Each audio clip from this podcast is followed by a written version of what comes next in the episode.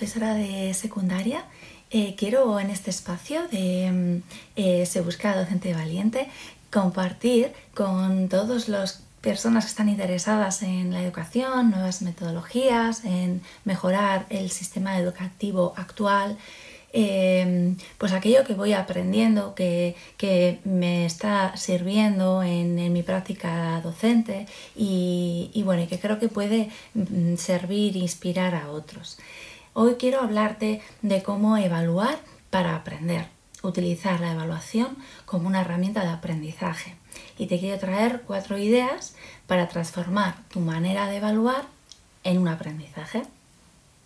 Es muy complejo el tema de la evaluación y es algo que nos preocupa mucho a todos porque el docente cuando tiene que calificar, eh, poner la nota al final del trimestre del curso, se está exponiendo se expone ante, ante primero la sesión de evaluación, eh, ahí tenemos cada, cada docente en estadísticas el porcentaje de aprobados, el porcentaje de notas superiores a, a X, la comparativa con el resto de asignaturas. Eh, en este momento tenemos también que estar eh, en disposición de responder a una reclamación, eh, de las dudas que, o las quejas que puedan tener alumnos, eh, incluso dirección del centro, familias, etc. ¿no? Es, es, un momento que para nosotros es complicado. Si lo transformamos, lo convertimos en, en otra fase más de todo el proceso Em, seguro que, cambiamos la creencia de que la evaluación es un momento para, juzgar, para poner un número y clasificar a un alumno. Entonces, a mí me ha gustado mucho una frase que he oído de, em, pues sobre, eh, dime cómo evalúas y te diré qué tipo de profesor eres. Incluso te diré qué tipo de persona eres. Esto se lo he oído a, a José Miguel Santos, un, Em, catedrático en educación, em, que bueno, te aconsejo que, busques sus charlas por YouTube, porque son súper interesantes.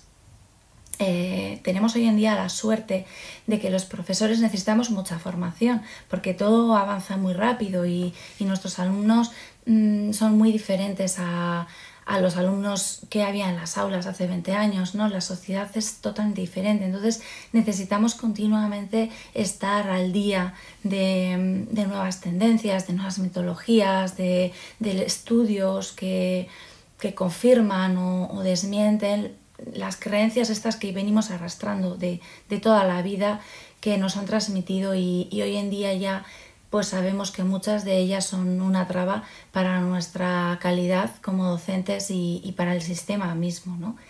Entonces, em, si tu manera de evaluar, la de cualquiera, dice mucho de qué tipo de docente es, merece la pena eh, reflexionar ¿no? sobre, sobre cada uno cómo evalúa.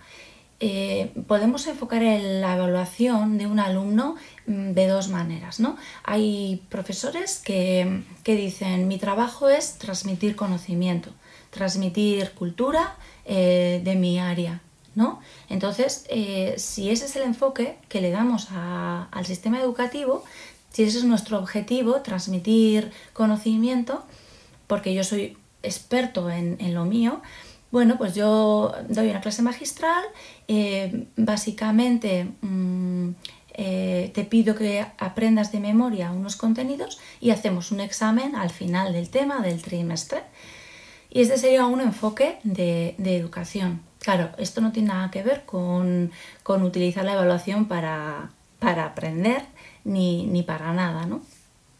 Entonces, hoy en día ni, el objetivo de la educación es este, la transmisión de contenidos, ni, la ley nos dice que, debemos de evaluar a los alumnos haciendo exámenes. ¿no? Esto es algo que venimos arrastrando por, tradición, por cultura y por inercia.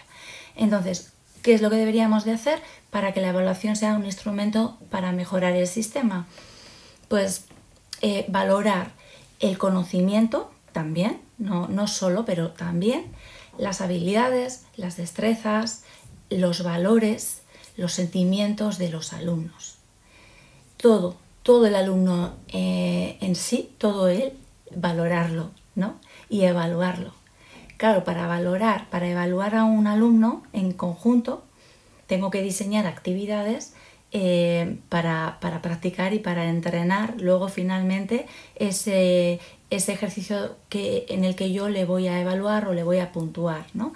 Tenemos que entrenarnos. Entonces, cambiar la, primero cambiar el enfoque eh, de cuál es el objetivo de la educación, que esto nos lo dice la ley, esto es así. El, el segundo punto es, cambio mi enfoque, cambio la evaluación, cambio la metodología. Entonces tengo que cambiar la relación con el alumno. Todo, todo es un engranaje que según eh, a, dónde quieres llegar, eh, partimos de, un lugar totalmente diferente, ¿no? Entonces, para que la evaluación sirva para evaluar, para aprender, perdón, em, cambiamos eh, los criterios de evaluación, ya no nos vamos solo a no vamos solo a calificar si un alumno ha aprendido de memoria unos contenidos, ¿no?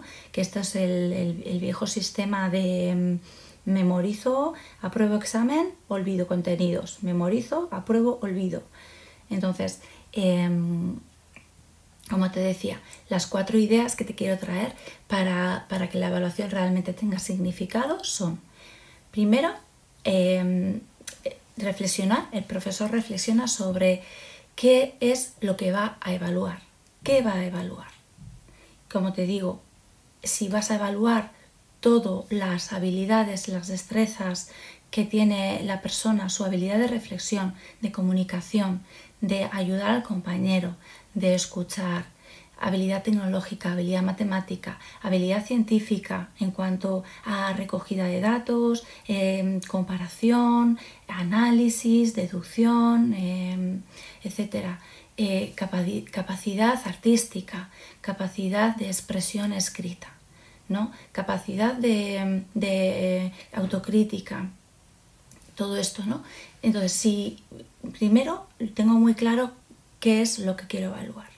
Vale, el segundo punto, tengo que pensar entonces cómo lo voy a evaluar, qué tipo de actividades, de metodologías vamos a llevar a cabo, cuál va a ser el entrenamiento en el aula para que yo luego pueda hacer una evaluación que realmente sirva para algo, para mejorar eh, el rendimiento de la persona, para que vaya avanzando, el mío también como docente propio, yo también para ir mejorando y, y para ir consiguiendo unos objetivos mucho más amplios. ¿no? Y significativos. Entonces ya me repienso mi metodología para llegar a, eso, a esa evaluación. La metodología eh, tiene que ir totalmente en concordancia con luego yo la prueba que le voy a evaluar. Ni cada día en el aula es un examen, ni el examen es un único día eh, al mes o, al trimestre, ¿no? Entonces va a haber eh, días de entrenamiento y va a haber días en los que el profesor va a tomar nota, evidencia, para luego calcular esa calificación final, ese número que, tanto nos demanda pues, la sociedad, los alumnos, las familias y todos, ¿no? que al final es lo que resume en, el dato eh, todo, toda la evolución y el trabajo. Vale. Eh, no solamente es la metodología y la manera de calificar, también es la reflexión del alumno y lo que se llama el test de metacognición. Esto es muy importante para que la evaluación tenga eh, su aprendizaje, sirva para aprender. Entonces, cuando hemos terminado la unidad didáctica, le dejamos al alumno un, o un proyecto en concreto o un trabajo, o sea, no tiene que ser una vez cada tres meses. Entonces, le damos un espacio, una ficha al alumno para que reflexione sobre qué he aprendido, qué no he aprendido aún, em, cómo he aprendido, cuál es mi manera de aprender.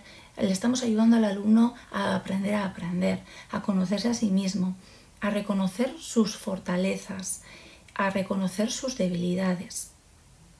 Y, y entonces el punto en el que está el punto en el que ha partido, dónde está, al que quiere llegar, ¿no? Ponemos pies en la tierra. Estos son las fichas de metacognición que entramos en internet y, las tenemos y, las imprimimos, ¿no? Y por último, la retroalimentación, súper importante. Yo si solamente le doy a mi alumno eh, una prueba corregida con un numerito, ya está. O sea, eso es una realimentación muy pobre. Si le pongo un bien, un muy bien, un sigue así, un necesitas mejorar, sigue siendo muy pobre. ¿Qué necesito? Un o una charla oral con él o, por escrito. Le puedo dar retroalimentación también por escrito. Eh, esto lo conviene que lo haga frecuentemente, no una vez por trimestre. Y, bueno, para darle retroalimentación, pues también hay técnicas. Eh, podemos buscar en, en, internet. Es que tenemos, los profesores necesitamos mucha formación, pero es que la tenemos gratuita en la, en la red. El que quiere puede encontrar aquello que necesita. Luego tiene que, una vez que, quiere y una vez que ha encontrado el cómo, tiene que hacerlo. Por mucho que leamos libros, escuchemos charlas, y nunca pasamos al, hacerlo, a la práctica, seguimos siempre eh, con lo mismo. Bueno, por último, te decía la retroalimentación. Esto es eh, la retroalimentación, hay, hay un protocolo para hacerlo. La escalera de mm, Wilson se llama y tiene cuatro peldaños. Yo primero le debo de decir al alumno mm, de manera neutra, sin criticar, eh, lo que me ha parecido su trabajo. Segundo, le tengo que, mm, que decir lo que ha hecho bien. Él tiene que escuchar lo que hace bien, porque muchas veces nos quedamos solo en lo que está mal. Tercero, le intento que reflexione o le hago preguntas. Digo, ¿por qué has dicho esto? ¿O por qué has decidido hacer aquello? ¿O cómo crees que, qué es lo que te falta? Y entonces ella me contesta, ya, pues esto me pasó aquello, para, va, si es verdad, esto lo he hecho peor, ¿no? Y por último, em, le, le digo yo, pues bajo mi punto de vista, eh, qué es lo que tiene que mejorar. Le doy sugerencias para el próximo trabajo. Esto sería una buena retroalimentación que se hace pues, con, un alumno en, momentos determinados. Vale, pues estas cuatro ideas eh, te quería compartir y espero que, que te resulten interesantes y te animes a cambiar el método de evaluación, que es totalmente imprescindible cambiarlo para poder em, transformar el sistema educativo eh, antiguo y tradicional que sigue inundando nuestras aulas. Un saludo y hasta la próxima.